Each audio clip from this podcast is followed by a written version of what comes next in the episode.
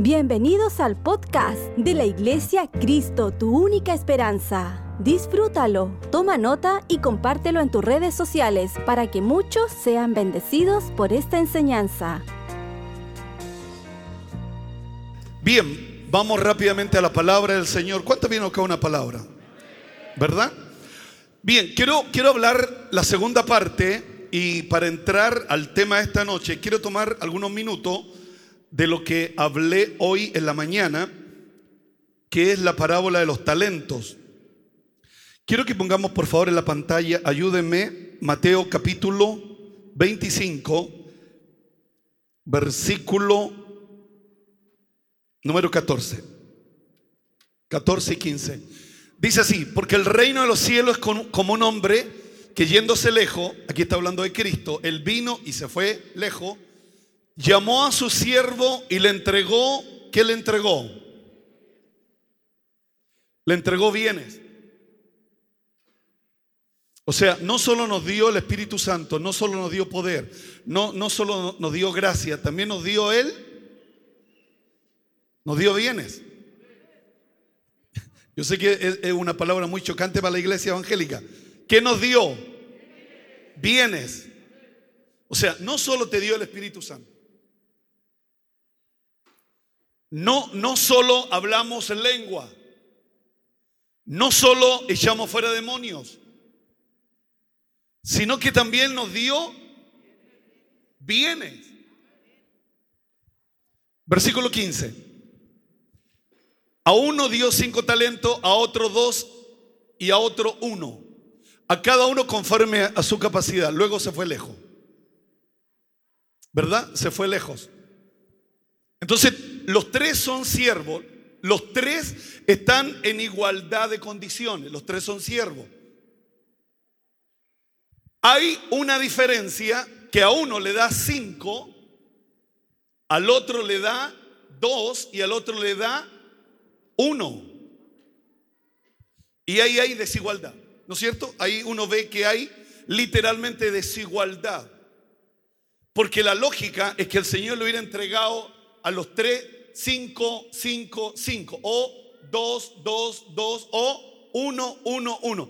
Pero el Señor a uno le dio cinco, a otro le dio dos y a otro le dio uno.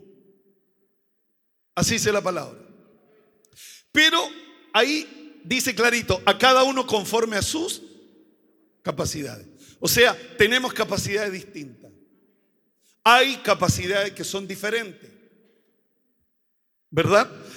Esta palabra de literalmente es una parábola de servicio que ha de seguir el ejercicio de una ocupación habitual exterior. La parábola de los talentos tiene a enseñar los dones usados con la misma fidelidad va a obtener igual recompensa. Entonces a los tres se le dio bienes le entregó sus bienes, es el conjunto de cualidades naturales, gracias espirituales, que nos cualifican para determinado servicio y trabajo.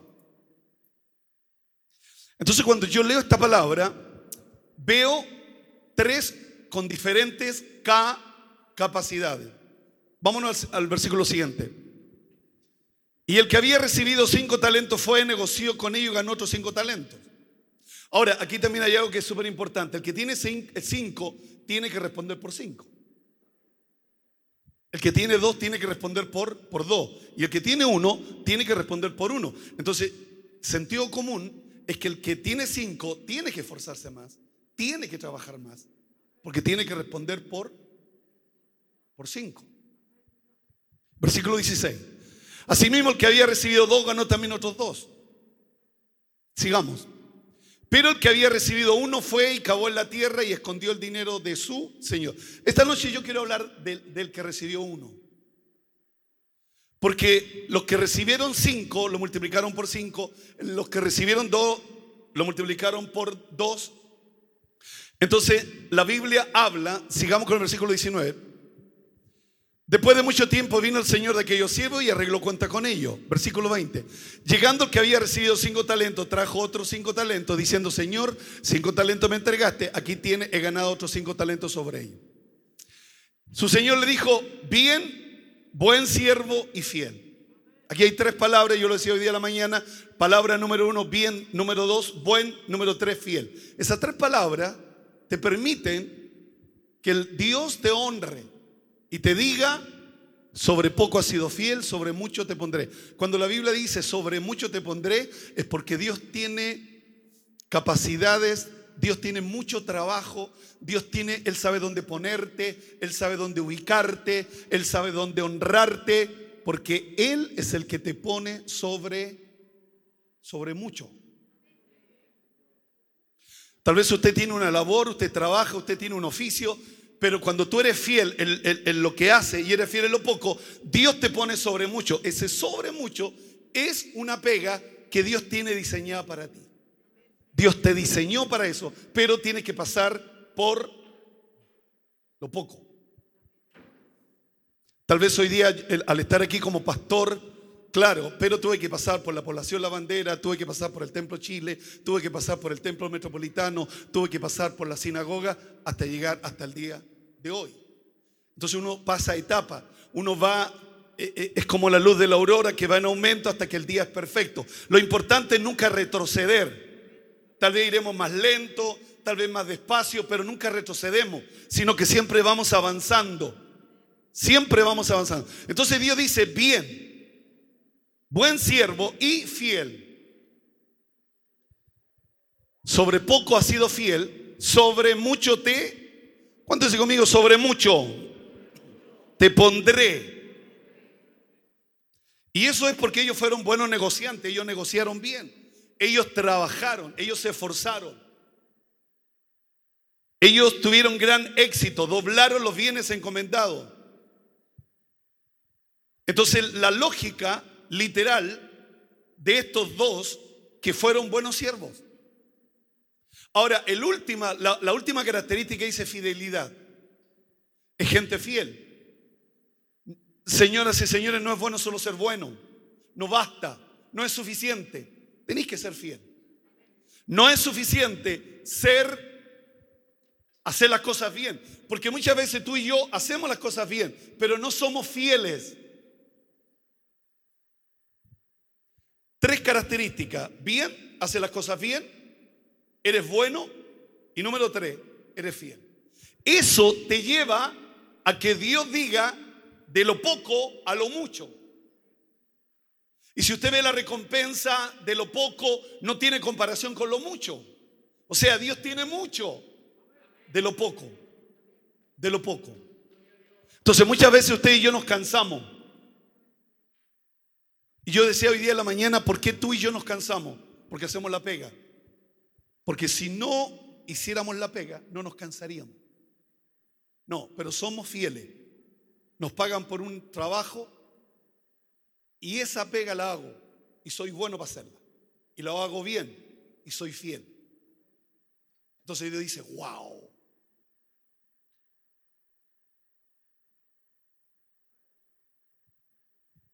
¿Qué dice Dios? Wow. No, no dice así, wow.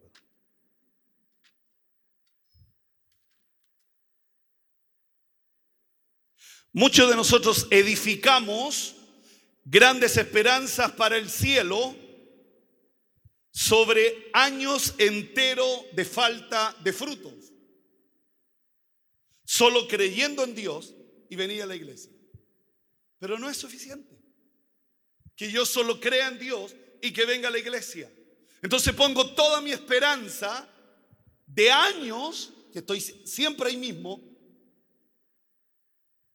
y que he hipotecado mis años solamente creyendo en Dios, solamente creyendo en Dios y viniendo a la iglesia, pero no tengo frutos. Entonces no me sirve. Por sus frutos los conoceréis. Recuerde que Satanás también cree y, y el diablo cree y tiembla. Entonces la lógica es que usted y yo si queremos avanzar en la vida y no ser igual, porque estoy cansado de ser igual. ¿Cuántos están cansados de ser igual? ¿O soy yo el único que está cansado de ser igual? Estoy cansado de ser igual. La misma rutina, siempre lo mismo. ¿Por qué Dios no me pone sobre mucho si yo lo amo, si yo le sirvo, si yo le busco? Porque no hacemos las cosas bien, porque no somos buenos y porque no somos fieles. Porque que Dios te saque de lo poco y te ponga sobre mucho. La diferencia es grande. Que Dios te saque de lo poco y en lo poco eres fiel y Dios te ponga sobre mucho. Todo el mundo lo ve eso. El problema que lo poco yo tengo que ser, hacer las cosas bien, ser bueno y ser fiel. Cuéntese conmigo, bueno, buen, bien, fiel. Entonces la lógica es que por eso Dios honra a estos dos. Y Dios los honró. Y no solo le dijo, te voy a poner sobre mucho, sino que Dios le dice, van a venir porque les voy a dar, los entrarán en el gozo de tu Señor. O sea, Él no me va a dar gozo, yo voy a entrar en el gozo. Porque una cosa es recibir gozo, pero otra cosa es meterse en el gozo, es meterse en la fiesta.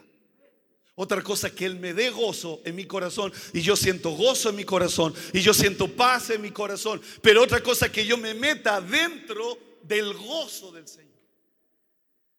Entonces, dos bendiciones, dos promesas que Dios te da cuando tú haces las cosas bien, cuando tú eres bueno y cuando, cuando tú eres fiel.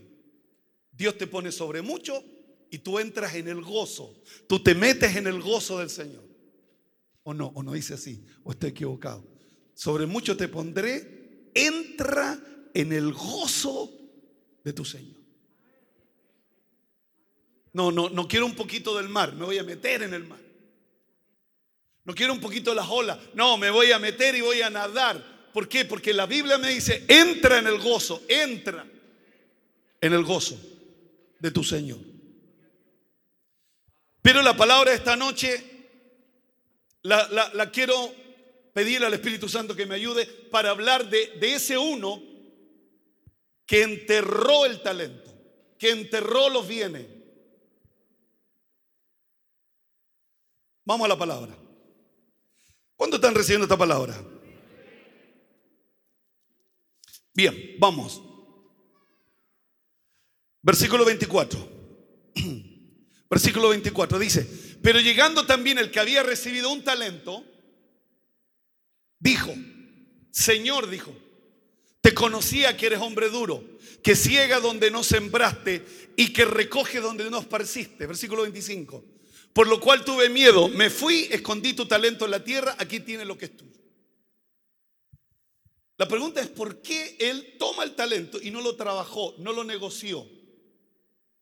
Y esta es pura versión chaparro. Aquí hay tres siervos. A uno le da cinco, a otro le da dos y a otro le, le dio uno. Y al que me dio uno, yo miro porque a ellos le dio cinco, porque a ellos le dio dos y porque a mí me dio uno. Se enojó. ¿Ha visto un evangélico enojado? ¿Ofendió? ¿Ha visto alguna vez alguna hermana ofendida?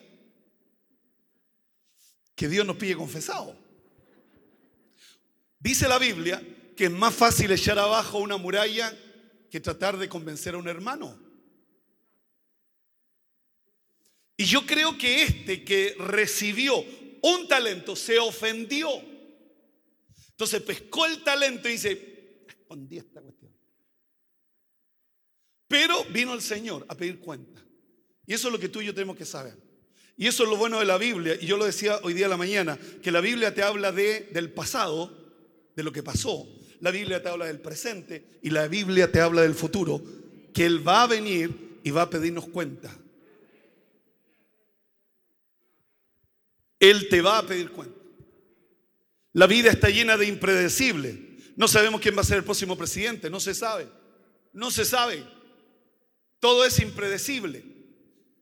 Pero la Biblia te habla tiempo pasado, tiempo presente y tiempo futuro de lo que va a suceder. Y él, y él dice, voy a venir a pedir cuenta. Y mire, mire lo que pasa con este personaje que tomó uno. Le dijo, yo te conozco. Él no lo conocía. Porque si, la Biblia habla que Dios es grande, Dios es poderoso, Dios es extraordinario, benigno, misericordioso. Y él le dijo, yo conozco que tú eres un hombre malo. Entonces la gente que se ofende, la gente que se enoja con Dios, dice cualquier cosa. Aún lo dice sin pensar. Porque él le dijo, versículo 24, él le dice, pero llegando también el que había recibido un talento, dijo, Señor, te conocía que eres hombre duro, que ciega donde no sembraste y recoge donde no esparciste. Entonces, él tenía una mentalidad religiosa. ¿Ha visto usted una mentalidad religiosa, legalista, el hacha la raíz del árbol? Yo, yo te conozco, yo sé que tú eres duro, yo sé que tú siembras tú recoges donde no sembraste. O sea, todo lo que él dijo era, era, era amargura de su corazón. Y, y, cierra los ojos para no mirar a nadie. Y ese muchas veces es un problema que tú y yo tenemos.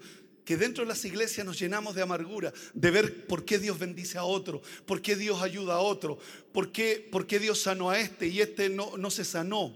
Y nos llenamos de raíces de amargura. Usted no sabe la cantidad de gente que está llena de raíces de amargura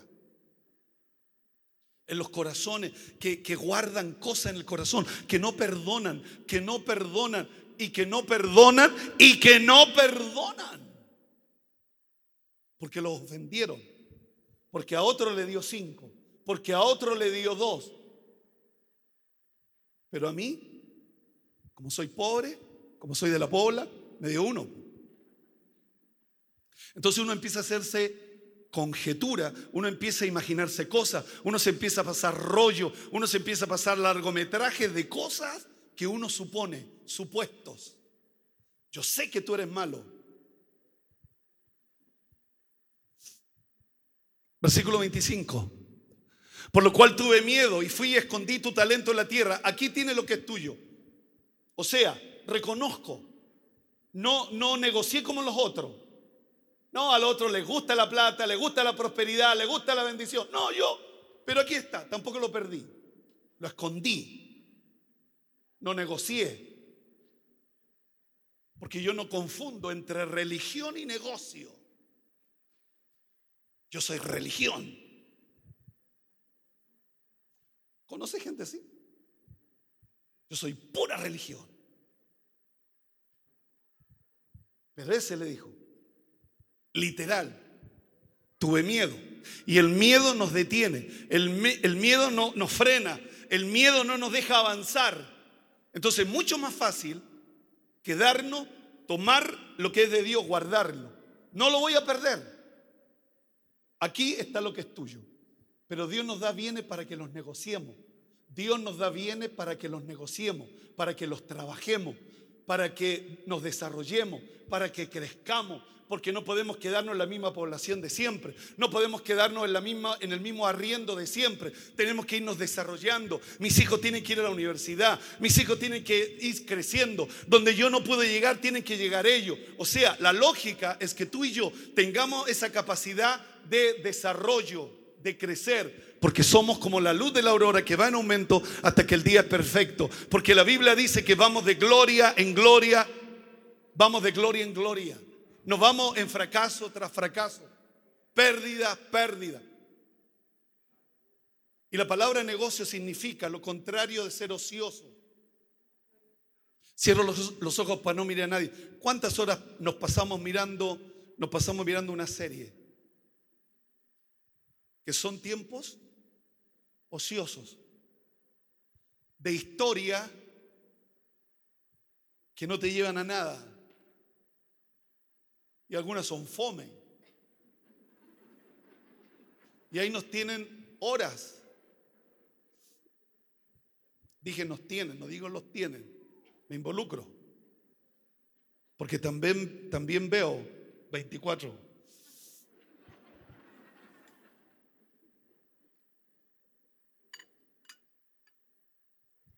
Él fue juzgado duramente por no usarlo, por no negociar. Porque él, el pensamiento de no, yo soy pobre, mi abuela fue pobre, mi mamá fue pobre y yo también voy a morir pobre. Y mis hijos van a ser pobres. Entonces yo no voy a negociar. No me voy a meter en el, en el capitalismo.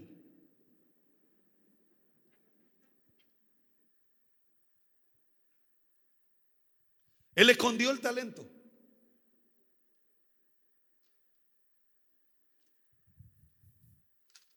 Diga conmigo, él escondió el talento.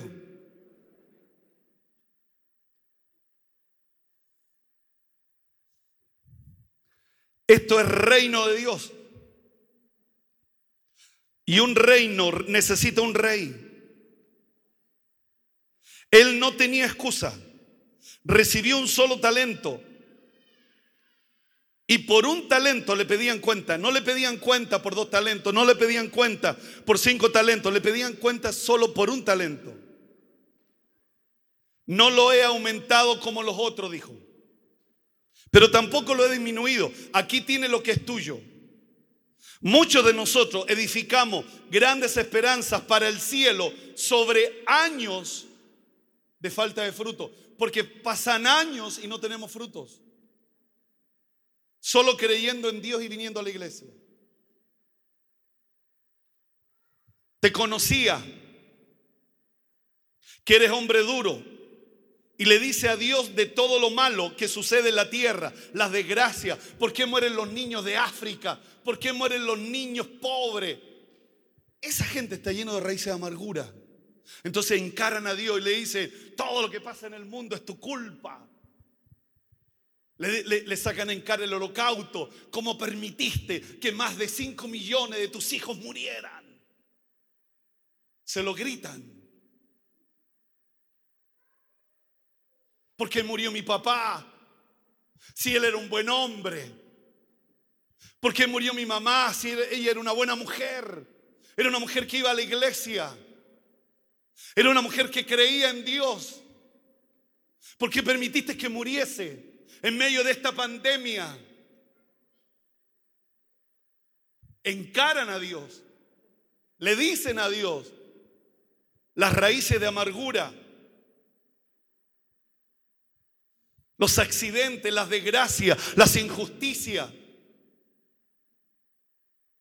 Cuando es fruto de nuestras propias locuras, porque Dios es justo, nadie se condena sin culpa propia.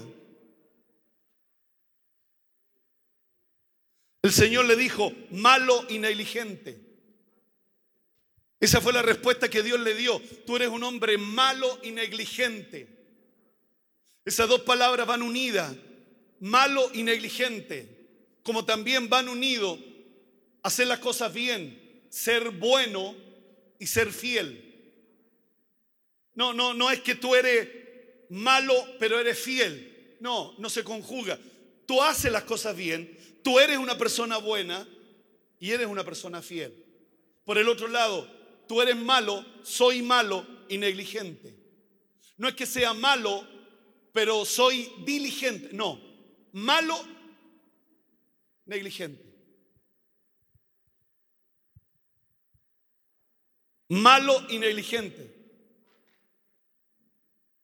El que no muestra interés en la obra de Dios está próximo a ocuparse en la obra del diablo. Vámonos al versículo 27. Por tanto, debías haber dado mi dinero a los banqueros y al venir yo hubiera recibido lo mío con los intereses. ¿Por qué no tomaste el dinero y lo pusiste en el banco? Pero lo enterraste.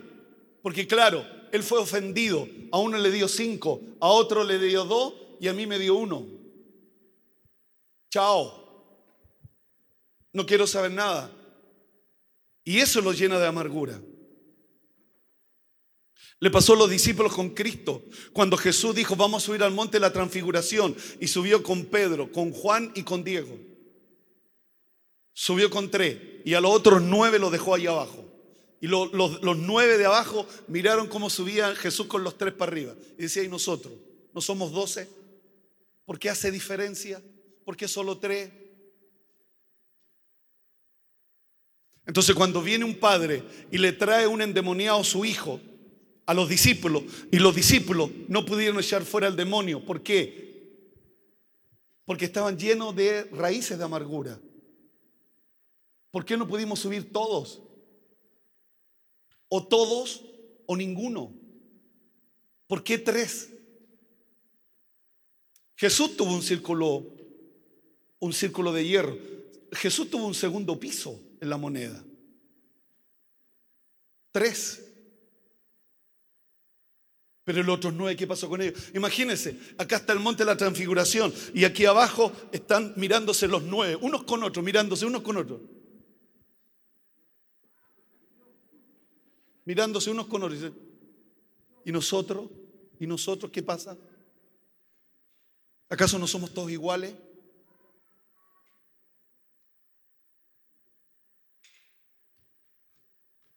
Entonces los discípulos le preguntaron, Señor, ¿por qué no echamos fuera al demonio?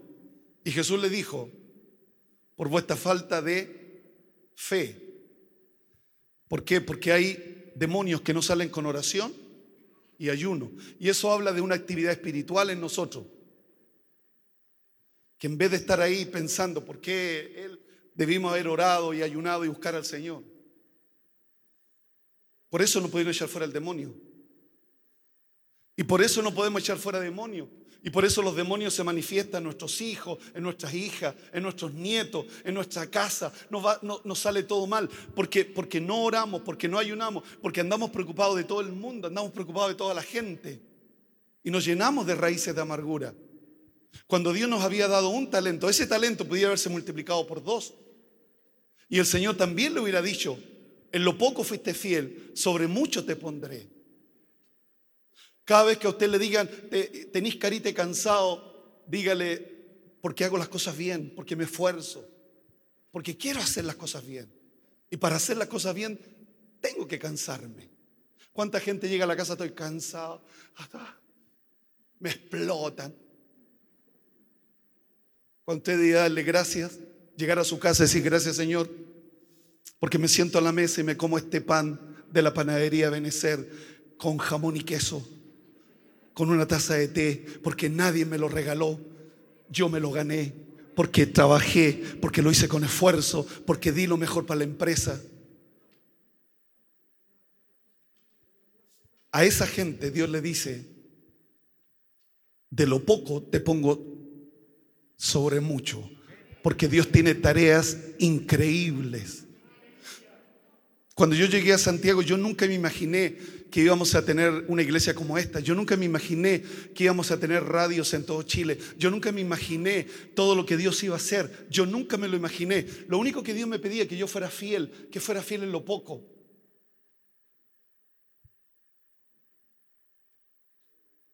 Porque es Él. Porque la mies es mucha.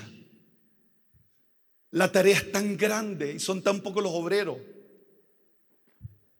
Entonces cuando Dios te quiere eh, haciendo grandes cosas, de repente somos maestros chasquilla, que hacemos lo justo y necesario para que después me llamen de nuevo.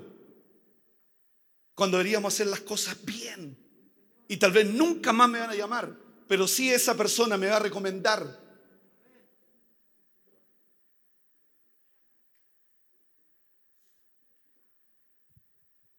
Versículo siguiente. Y aquí está lo terrible porque no es solo malo y negligente, quítenle el talento. Quítenselo. Esa fue la orden del Señor. Quítenle el talento. Y dáselo al que tiene diez. Imagínense lo que diría el sindicato. ¿Se, imagina el, sindicato, el sindicato? Donde están todos reunidos ahí. ¿Cómo le van a quitar lo único y nada que tiene? Porque eso es lo que se mira. No se mira que fue ocioso, no se mira que fue negligente, no se mira que fue malo. Solo se mira lo que le están quitando. Cuando también tuvo la oportunidad de multiplicarlo por dos. Cuando también tenía la oportunidad de hacerlo crecer, de hacerlo desarrollar. Quítenselo. Y désenselo al que tiene más. Versículo siguiente. Porque el que tiene le será dado y tendrá más. Y ese es el reino de Dios. Y esa es la mentalidad del reino que el mundo no le gusta.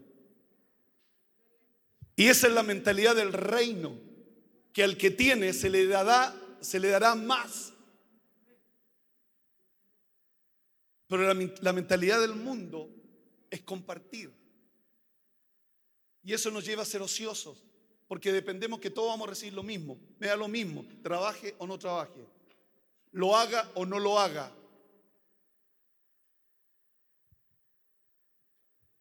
Y el que no tiene aún lo que tiene le será quitado. Porque Dios nos quiere diligente, porque Dios nos quiere sabio, porque Dios nos quiere inteligente, porque Dios nos quiere avisado, porque Dios no, nos quiere simple. Dios no quiere que tú y yo seamos personas simples. Dios nos quiere ver personas avisadas, inteligentes, con carácter, que podamos trabajar. Y si tenemos que cansarnos, y si tenemos que esforzarnos, nos vamos a esforzar porque somos buenos, porque hacemos las cosas bien y porque somos fieles. La recompensa vendrá del Señor. Dios no va a tardar en recompensarte. Dios no se va a tardar en recompensar lo bueno que eres, lo bueno que eres y lo fiel que eres. Lo fiel que eres. El miedo me paraliza.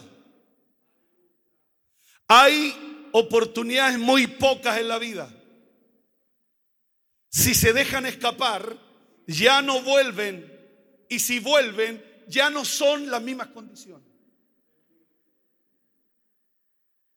Por eso, por eso tú y yo tenemos que ser gente buena, gente correcta, gente buena que hace las cosas bien y fiel. Porque cuando aparece la oportunidad, la tomo. Porque las oportunidades vienen y desaparecen. Y cuando vuelven de nuevo, porque son recíprocas, vienen en otras condiciones. Ya no son las mismas que la primera vez.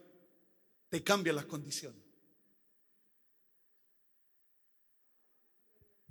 Entonces, si tú eres una persona de bien, tú eres una persona que hace las cosas bien, tú eres una persona buena, una persona fiel, entonces cuando viene la oportunidad, tú tomas la oportunidad porque no tienes miedo, porque el resultado de esa oportunidad está basada en el temor a Dios, en que tú eres hijo del Señor, es que así las cosas bien, que somos personas buenas.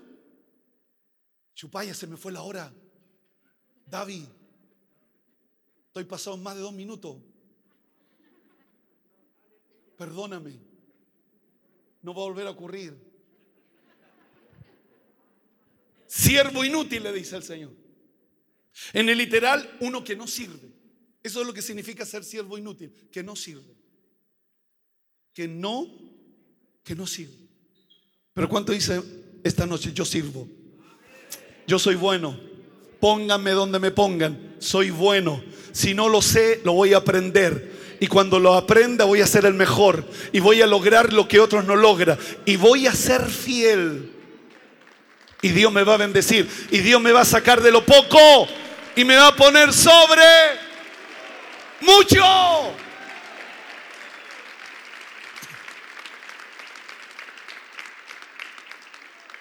Que suba el coro, por favor. Siervo inútil, echarle las tinieblas de afuera. Allí será el lloro y el crujidente. Echarlo fuera. Porque afuera es el llorar y el crujir de diente. Afuera. Estoy hablando de cosas exteriores. Estoy hablando de cosas de la puerta de la casa hacia afuera, en el trabajo, en el metro, donde nadie me ve. Dice que la verdadera, la, verdadera fidelidad se muestra en las cosas pocas. Cuando nadie te ve, cuando nadie te está mirando. Pero tú eres fiel.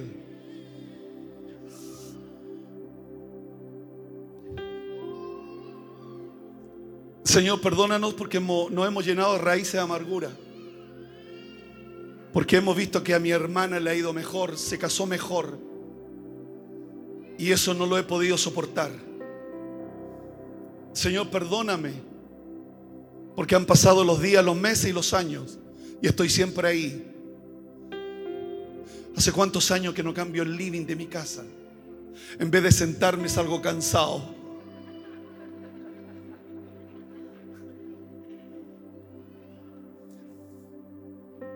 ¿Hace cuánto tiempo que no somos felices? Porque no hemos sido personas buenas. No hacemos las cosas bien. Y no hemos sido fieles. El problema es que el Señor va a venir y nos va a pedir cuenta. A ti y a mí. No solo a ti, a mí también. Él nos va a pedir cuenta. Y ahí va a ser la crujidera. Cuando podíamos estar contentos, entra el gozo de mi Señor. Te voy a poner en lo que no te imaginas. Jamás lo soñaste. Pero te voy a poner porque fuiste fiel en lo poco. Ni te imaginas dónde te voy a poner. Porque Él tiene, tiene grandes oportunidades. Póngase de pie, por favor. Levante sus manos un minuto al cielo. Te adoramos, Señor. Hemos hipotecado tantos años solo confiando, creyendo en Dios y viniendo a la iglesia. Pero no hemos sido buenos cristianos. Perdónanos. Hemos sido tan simples cuando el primer don es sabiduría. No hemos sido sabios. Perdónanos. Señor, perdónanos. Hemos edificado grandes esperanzas para el cielo sobre años enteros de ociosidad y falta de frutos, solo creyendo en Dios y venir a la iglesia. Culpamos a Dios de todas nuestras desgracias cuando hacemos locuras, cuando hacemos tantas tonteras. Perdona el pecado de mi nación, Señor. El orgullo, la soberbia. Perdona Chile, Dios. Perdona nuestras vidas, Padre. Tú has tenido tanto cuidado de Chile, pero no hemos estado a la altura de las circunstancias. Nos hemos llenado de odio, de violencia, de rencor. Y hoy venimos delante de ti, Señor, a decirte, perdónanos. Da paz en nuestros corazones, Señor. Pone paz en nuestras vidas. Pone paz en mi alma. Bendícenos en esta noche.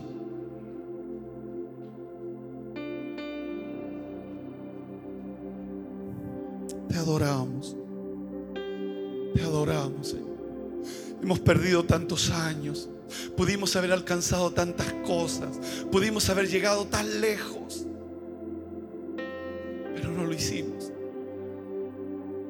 Estaba todo para que tuviéramos éxito. Teníamos todo, teníamos fuerza, teníamos juventud. Pero no lo hicimos porque me llené de raíces de amargura en contra de la iglesia, en contra de los pastores. Me llené de tanto odio, tanto rencor.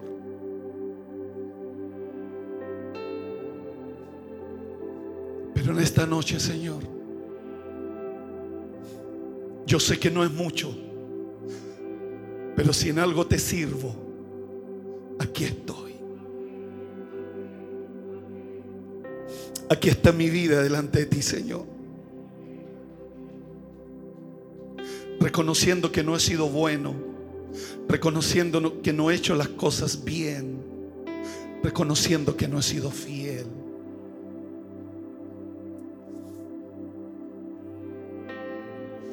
Tuvimos tantas oportunidades. tuviste tanta misericordia de cada uno de nosotros. Nos perdonaste una y otra y otra vez. Y volvíamos a cometer los mismos pecados. Pero hoy venimos delante de ti, Señor. Y antes de tomar la Santa Cena te decimos, Señor, perdónanos. Si esta enseñanza fue de ayuda para tu vida, coméntanos en nuestras redes sociales de la Iglesia Cristo, tu única esperanza. Gracias por conectar con nosotros. Recuerda suscribirte.